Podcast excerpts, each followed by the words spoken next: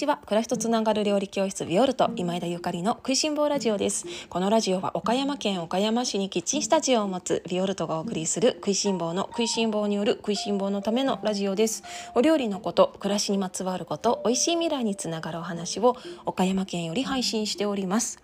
皆様おはようございます。料理家の今枝ゆかりです。本日は8月9日火曜日です。いかがお過ごしでしょうか？今日は料理に使うワインはというテーマでおしゃべりをさせていただきます。皆様おはようございます。お元気ですか？えっと昨日ですねスタンド FM 内食いしん坊ラジオでライブ配信させていただきました。朝8時の早い時間からお付き合いくださった皆様ありがとうございます。そしてアーカイブで聞いたよというあの皆様もありがとうございます。初めての食いしん坊ラジオのあのライブでしたインスタライブとかあとビオルトのオンラインチームの中でのねあのライブっていうのはこれまで何回かしているんですけれどもなんかねこの音声配信のライブっていうのは今までしようと思わなかったんですよあんまりなんか理由はないんだけど誰が聞いてくれるんだろうかみたいな 部分があったのかな。でだったんですけど、あのー、今回ですね8月11日もうすぐですね山の日の祝日に、えーと、トマトの水煮の瓶詰めを使って何かお料理をしたいなとオンライン、えーと、インスタグラムのねアカウントで、あのー、どなたでもご覧いただけるライブにしたいと思ってるんですけれどもお料理したいなと思っていてでどんなお料理を作るかっていうふうに考えた時にあみんなの、あのー食べたいもの作りたいものリクエスト聞いてみようっていうふうに思ったの。でリクエストを聞くにはどうしたらいいかなと思ってでそのためにインスタライブするのもなんかなと思っていたのとであのあそうだ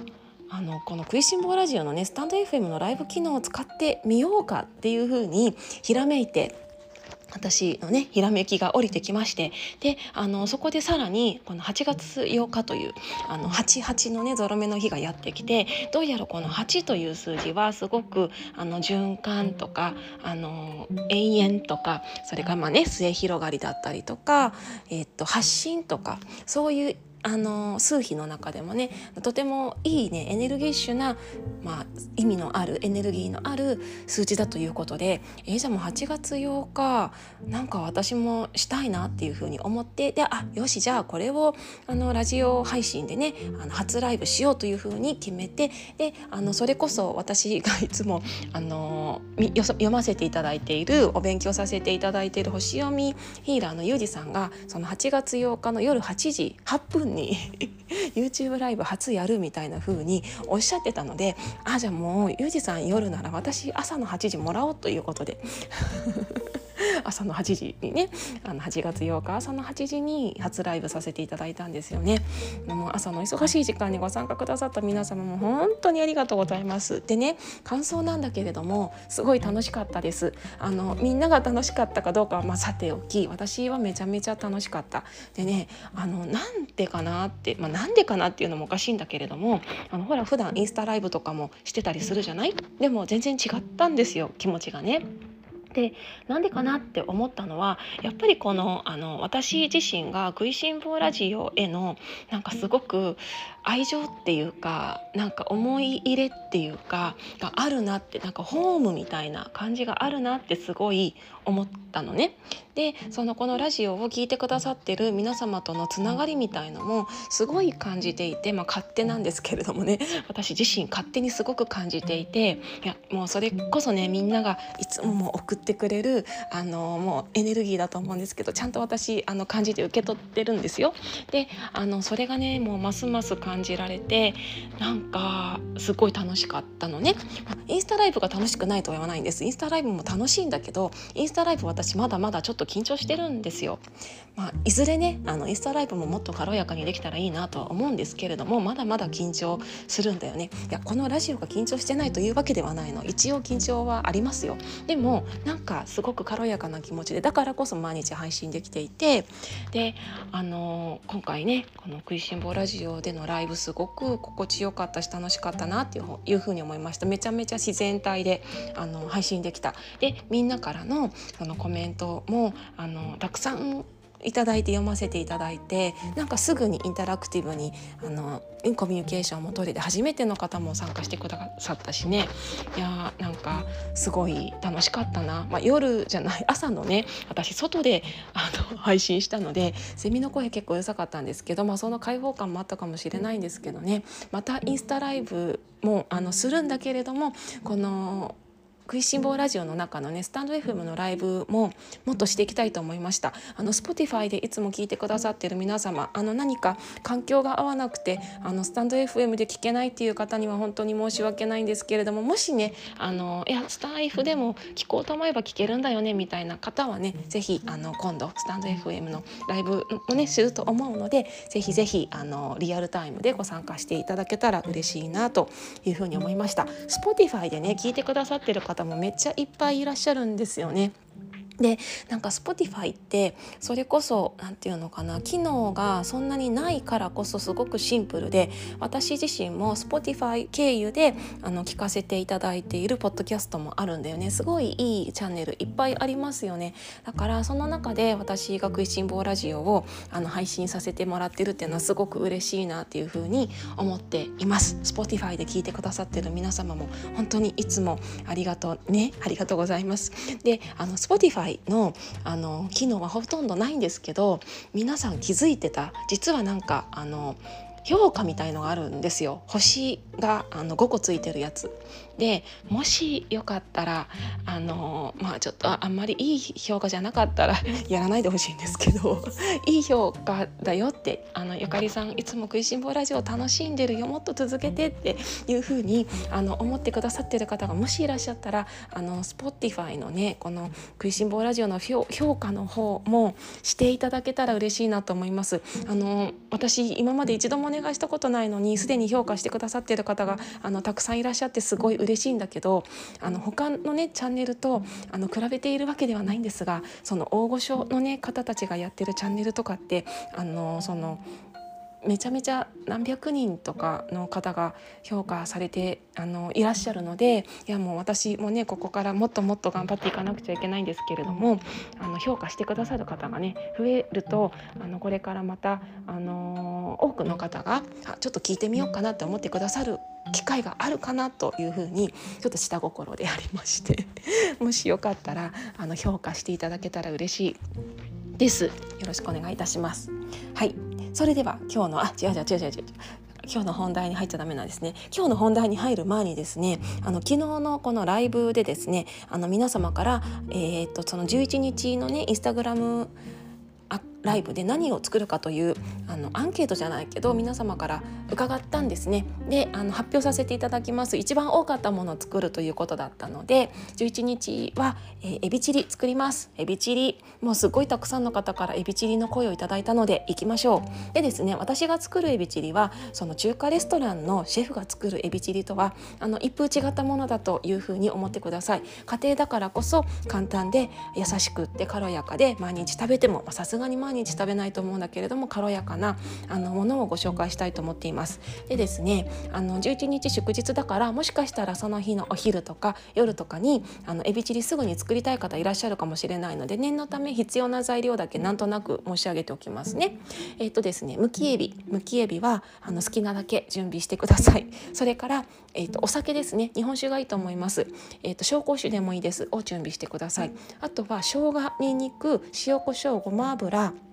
えー、オリーブオイルえトマトですね。トマトは水煮を使ってもいいよっていう方は開けてもいいけどちょっともったいないのであの別にいいですよ。水煮じゃなくても夏ですからそのフレッシュな美味しいミニトマトであったりとかイタリアントマト加工用トマトがまだ手に入る方はそういうもので作ってもらっていいしあとですねまあトマトの水煮缶しかない方はあのそれを使ってもらってもいいんだけれどもあのよかったらねあのビオルトのオンラインショップの方で今えー、っとねトマトの瓶詰め教室という夏限定の特別号オンラインレッスン発売しているんですけれども、あのー、そちらを見て作っていただくかもしくはトマトの水煮の瓶詰めのみをねその掲載されている特別号に掲載されているレシピであるトマトの水煮の瓶詰めだけその動画とあのレシピだけなんですけれども、あのー、そちらをどなたでも見ていただけるようにダウンロードしていただけるようにオンラインショップにねあの無料掲載していますので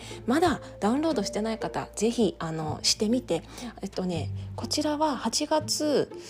15日までしか見られないようになってますのではいお急ぎくださいね無料の方が8月15日までです閲覧期限があの有料の本編のねトマトの瓶詰め教室はもうあの永遠にとは言わないんですけど私のあのこの料理教室のホームホームページが消滅しない限りは見られるので来年も再来年も多分見ていただけるとは思うんですけれども。あの大丈夫です。ちゃんと頑張ってね。続けますから。なんですが、あのー、この無料のねダウンロードのものは、えっと、閲覧期限がねありますのでどうぞお早めにダウンロードをしてあのチェックしていただけたらなと思います。そしてぜひトマトの水に作ってください。トマトたくさんあの農家さんのところであってトマト祭りですからね。はい、で、えっと、そんなもんかな。あと片栗粉とかくずとかとろみをつけるものもね準備してほしい。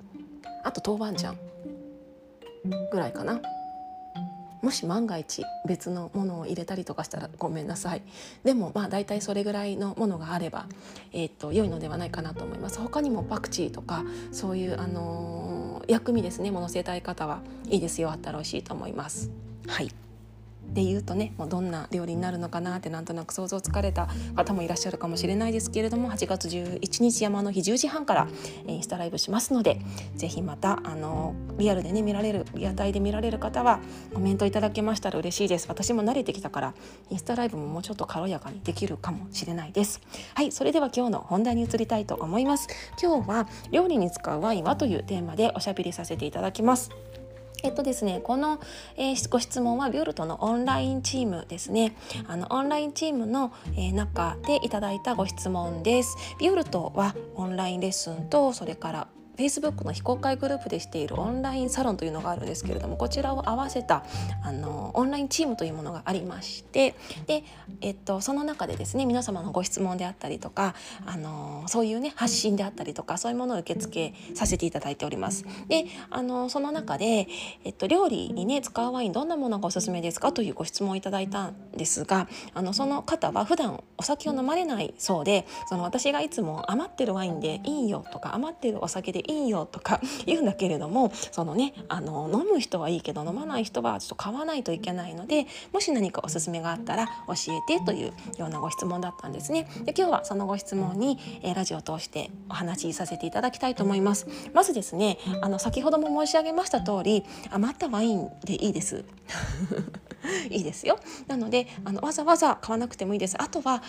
ちょっともらったんだけどプレゼントされたんだけどあんまり好みが合わなかった。ワインって結構個性的なものいっぱいあるのであんまり好みが合わなかったなっていうもの。それからあの美味しかったんだけどちょっとあの飲むタイミングをね逃してしまってちょっと時間が経って美味しくなくなってしまった。こういうワインでも大丈夫です。そういうワインをまずは使ってください。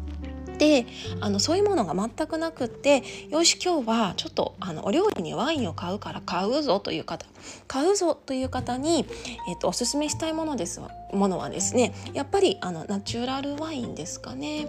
あの買えればです。でも絶対じゃないです。あの絶対じゃない。買えればあの理想を言うならばというようなあの気持ちでね聞いていただけたらと思うんですけれども私だったら皆様にあのこの「食いしん坊ラジオ」でおすすめするのであればナチュラルワインをおすすめします。でナチュラルワインっていうのは何かって言いますと自然のリズムで、えー、醸されたワインですね。はい 自然のリズムで醸造されたワインですえ普通のワインと何が違うの？っていうところに、あのー、切り込んでいきたいと思うんですけれどもパンでもさ天然酵母のパンとドライーストで作ったパンっていうのがあるじゃないですか。ね、ありますよね。それと同じです。ワインにもあの天然酵母で作られたワインとドライイーストみたいなね、まあ、そういうあのなんていうのかな。作られたイーストですね。作られた酵母であの醸されたワインっていうものがあるんですね。であのやっぱりですね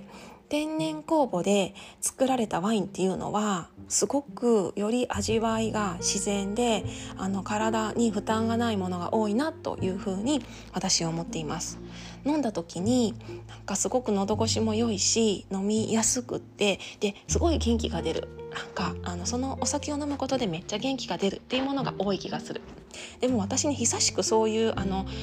何て言うのかなナチュラルワインじゃないものをね飲んでないんですよ。もう何年も飲んでいないので。ですが多分飲んでないと思うんだけれども。いや飲んでないね。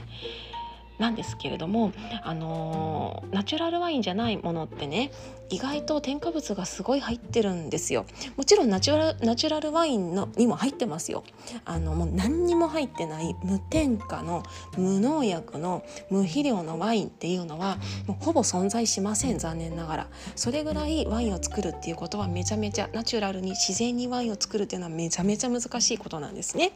まあ、だから挑戦する方がねいっぱいいらっしゃるんですけれども。だけれどもそのナチュラルワインナチュールというふうにあの言われているカテゴリーの自然派ワインとかね言われているものっていうのはあのできるだけ最低限のあの農薬であったりとか最低限の肥料であったりとか最低限の添加物で作られたものがすごく多いです。なのであのもちろんねあやっぱりちょっとこのワイン飲むと頭痛くなっちゃうわ添加物入ってるなみたいなものも敏感な方はねあるかもしれないんですけれどもまあ大体の方は大丈夫だと思います。で逆にですねそのイーストを使った天然酵母ではないあの人間がね自分あのその野生の酵母じゃなくって作った酵母ですねバイオ酵母で、えー、醸された醸造されたワインっていうのはそのどうしてもですねお砂糖がすごい入っていたりだったりとかあとあの酸が入っていたりだったりとかあのもう本当にいろいろ入ってるんですよ。でもちろん香料とかも入ってるしあの添加物保存料などなど酸化防止剤めちゃめちゃいっぱい入ってるものがあのすごくたくさんあります。でもうねあのワインのボトルには何も書いてないものがすごく多いんですよ。で書いてああの書いてある書いてあるのはねどのワインにも書いてあるのは、えっと、酸化防止剤アリウ酸塩って書いてあるんですけれどもこれはねもう全部に書いてありますね。でこれは何かっていうと、まあ、酸化防止剤なんですけれどもあのこれね書かなきゃいけないのねこの酸化防止剤アリウ酸塩にアレルギーがある方がいるので書かなくちゃいけないっていう法律があるのでどんなワインにも入ってるんです。でこれは自然に発生するものもあるので自然に発生するアリウ酸塩もあるのであの添加したわけじゃないんだけれどもでも含有してるからそういうねあのアレルギーの方向けに書いてあるんですね。で他にあのワインに添加されている香料であったりとかお砂糖であったりとかそういうものってねあの書かなくていいんですよ。なぜかっていうと増上醸造醸造中にあの使われた添加物はねもうあのもう随分醸造してるんだからまあなくなってるでしょうまあなくなってるでしょうは言わないんですけれどもまあ必要だっ必要でしょワイン作るのにとかも随分時間経ってるし醸造してるしみたいなだから書かなくていいものがすごいたくさんあってだから皆様ワイン買われた時にあのあこれあのあんまり添加物入ってないわって思っても入ってるものすごいたくさんあるんですよ。でだからそういうあの意味でですね私はそのお料理に使うワインっていうのは買うんであればナチュラルワインはどうですかというふうなご提案ですね。であの、まあ、近くにないとかなかなか手に入らないという方はもういいと思う。正直。いいと思います。でもあのもしね買うんであればそして私がこの「食いしん坊ラジオ」を通じて皆様におすすめするのであればこういう理由でナチュラルワインをおすすめしたいなというふうに思っています。いかがですかね？ワインってね意外とあのこういう世界なんですよ。だからあのー、よくね聞くんですね。ワインを飲むと頭が痛くなるんです。とかワインは苦手なんです。とか飲めないんですっていう方めっちゃ多いんだけどあのー、そういうことなんですよ。多分ねあの体がそれが分かってるんですよね。であの意外とナチュラルなワインを飲んでみるとあれ？っていう大丈夫？っていう人がすごく多くってうちの夫とかもそうなんですけれどもあのおさお酒はね強いんだけどワインが本当に苦手なんですよ昔から。でもうねずっと飲まないって言ってたんだけれどもあの私がナチュラルワインを飲むようになってからちょこっとなんかちょうだいって言うからあの ちょっとあげてたら 飲めるようになってきて最近ではなんかイタリア料理とか出すと「今日ワインないの?」とか言ってくるのであやっぱりほんと全然違うんだなっていうふうにね思っているんですね。からねこれだけ違うんです。もしあのお料理だけじゃなくてもねあワインって苦手だったんだよなっていう方はあのナチュラルワイン試してみて岡山はねナチュラルワインのお店がいくつかあるのであのすごくいくつかっていうか結構あるんですよ。このあの地方都市の割にはねいっぱいあるんですよね。でそのだからこそこういうワイン屋さんがあるとその飲食店もそういうところからワインを買うので